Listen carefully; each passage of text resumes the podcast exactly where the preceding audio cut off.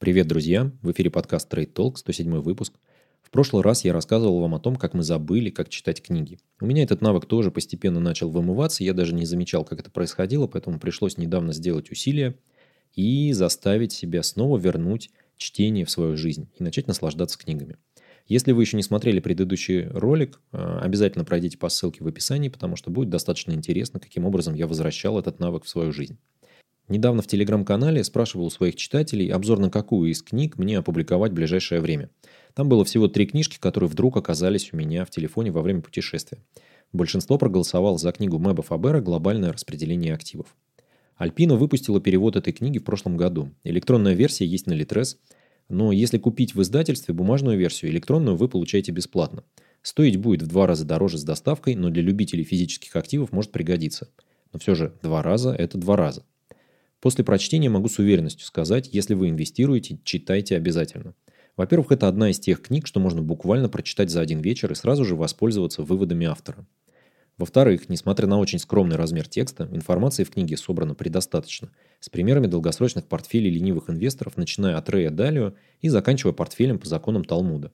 Мэп Фабер в достаточно простой форме описывает, что в инвестициях приходится проходить через разные экономические циклы и в разное время работают различные инструменты – Акции являются самым прибыльным активом, однако и волатильность акций выше всего. Тем важнее для долгосрочных портфелей грамотное распределение активов. Оно позволяет существенно снизить волатильность акций, а в некоторых случаях еще и показать положительную реальную доходность в любых экономических циклах. Начинается все довольно привычно, с объяснения, что такое акции, облигации и их история. После чего сразу идет переход к самой известной модели распределения активов – традиционному портфелю 60 на 40. Он просто состоит из 60% акций S&P 500 и на 40% из десятилетних облигаций американского правительства. Это самый простой способ э, повысить доходность от вложений и при этом снизить волатильность портфеля. Отдельно облигации имеют волатильность 6,68%, акции 18,61%. Комбинируя портфель из этих активов, волатильность портфеля снижается за счет облигаций до 11,79%.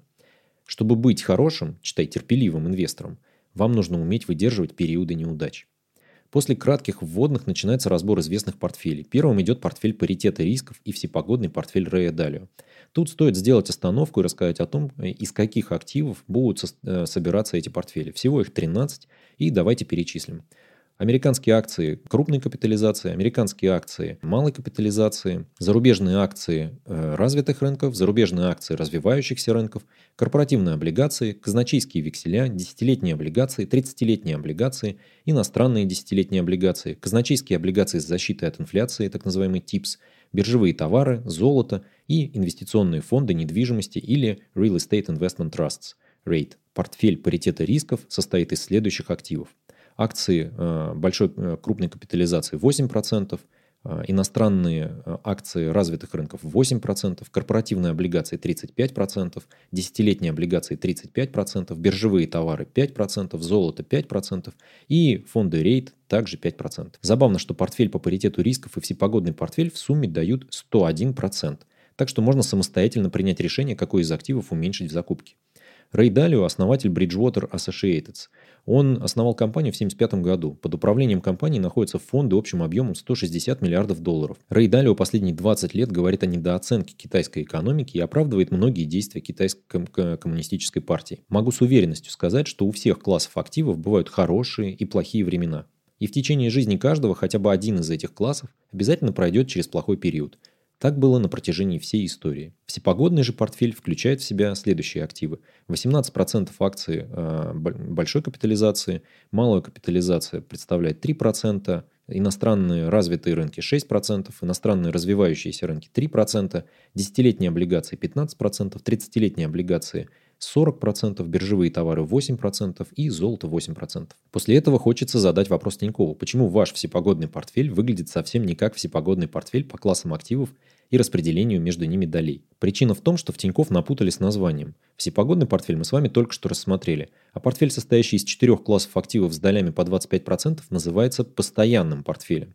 В него входят акции э, большой капитализации на 25%, казначейские векселя 25%, 30-летние облигации 25% и такая же четверть золота.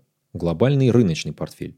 В основе этого портфеля лежит идея взвесить по рыночной капитализации активы и присвоить им веса в соответствии с распределением ниже. Акции э, большой капитализации 20%, иностранные развитые рынки 15%, иностранные развивающиеся рынки 5%, корпоративные облигации 22%, 30-летние облигации 15%, иностранные десятилетние облигации 16%, казначейские облигации с защитой от инфляции ТИПС 2% и рейты 5%. Роб Арнотт, основатель и председатель Research Affiliates, исследовательской фирмы, имеющей собственные стратегии и управляющей активами стоимостью более 170 миллиардов долларов. Он написал книгу про смарт-бета-стратегии The Fundamental Index – A Better Way to Invest.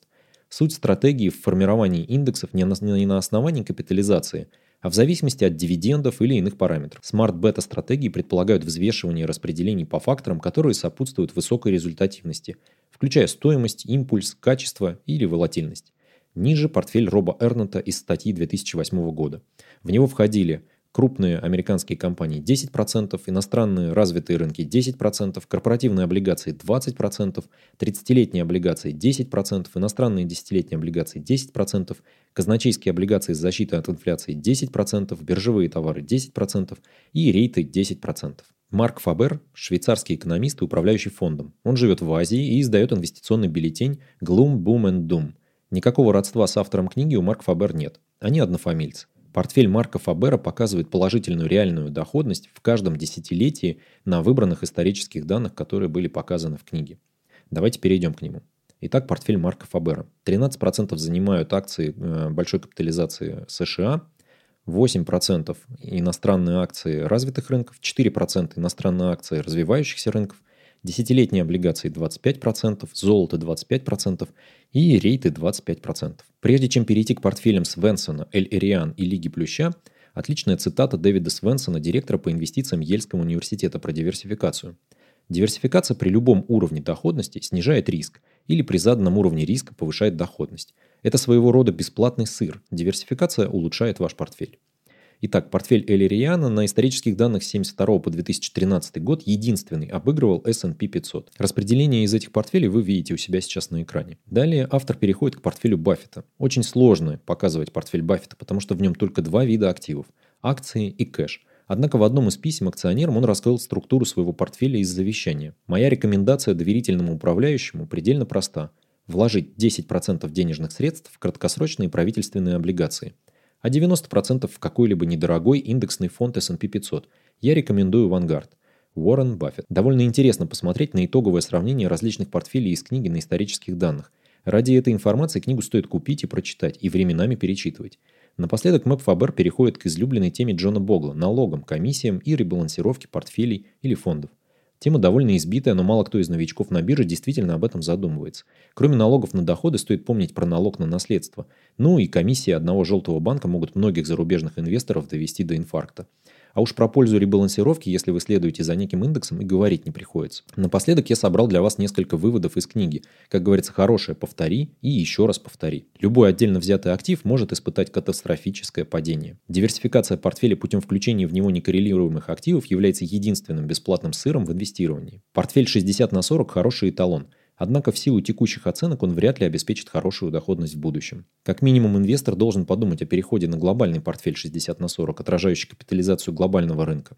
Особенно в настоящий момент, когда оценка иностранных рынков достаточно низкая. Подумайте о включении в свой портфель реальных активов, вроде биржевых товаров, недвижимости и казначейских облигаций, защищенных от инфляции. Хотя этот вопрос более глубоко освещается в наших других трех книгах и статьях, подумайте о смещении пакета акций по таким факторам, как стоимость и импульс – Стратегия следования за трендом также дает отличные результаты. После того, как вы определили состав своего распределения активов или портфельную политику, выдерживайте ее. Точное определение процентных долей активов в распределении не так уж и важно. При формировании портфеля не забывайте о комиссионных вознаграждениях и налогах.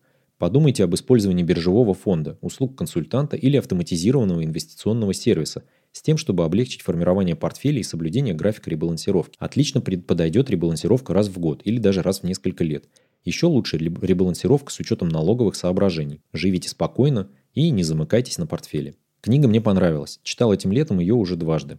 Специально для вас я собрал все распределения активов э, по различным портфелям в одну таблицу. Ссылочка будет в описании, там же вы ее сможете скачать и посмотреть самостоятельно. Ее также я показывал здесь сейчас на экране, поэтому можете выбрать для себя наиболее интересный портфель, попробовать его загнать в какой-нибудь сервис по бэктестингу стратегии и проверить, кто из этих инвесторов вам импонирует больше и достаточно близок к вашему инвестиционному профилю.